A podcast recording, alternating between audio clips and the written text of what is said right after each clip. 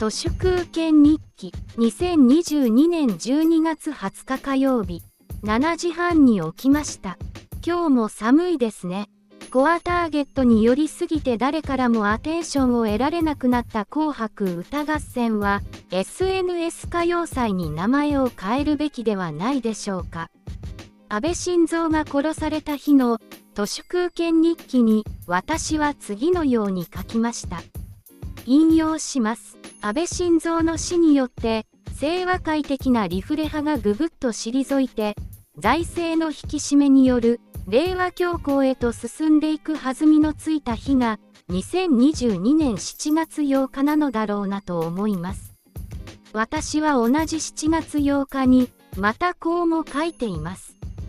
安倍晋三ご本人の死によってアベノミクスがサドンデス日本の伝統的な誤謬システムとしての財務省による引き締め政策がぐいぐい発動して3年後の今頃は日本は強行のずんどこになるかもなと思います。以上で引用は終わりです。満州人脈没落貴族の末裔でエタノール依存症の岸田文雄様のウルトラライトなおみこしを担ぐ、遅い、疎い、頭のおかしな財務省が、ようやっと伝統的な五ビュー祭りへと突入し始めましたね。本当におめでとうございます。岸田ビジョンにおける所得倍増が、いつの間にやら資産倍増へとすり替わり、やたらとボラティリティの大きな市況にもかかわらず、インベストイン岸田です。貧乏人は株を買え、とやたらと筋悪く煽っていたかと思ったら、その投資熱すら瞬間フリーズさせる、黒田のさよなら逆回転バズーカを打ち込んできました。さすがです。まあこれで、用意、ズドン、と、令和大恐慌の引き金が引かれてしまいましたので、昭和大恐慌の歴史は繰り返す。2度目は腹を抱えてゲラゲラ笑うような喜劇として金融と財政の同時クライシスがやってきそうです。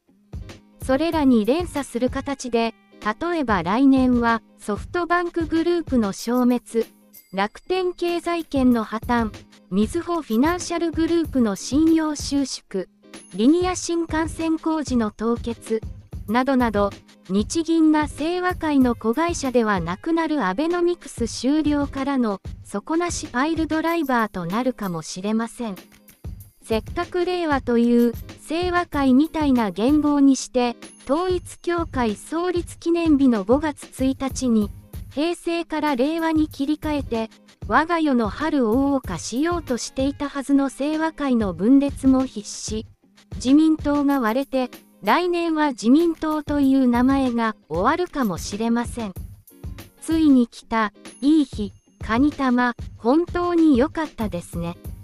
リーマンショック後の損切り不動産を買ったので、もちろんすでに完全無借金の私としては、金利が上がってもまるっきりノーダメージですし、しょうもないタワマンブームも完全に終わるし、田舎のアホみたいな高値のついた不動産も投げ売りのバーゲンセールになるんじゃないかと少し期待しています。本日は以上です。ありがとうございました。人の行く裏に道あり花の山。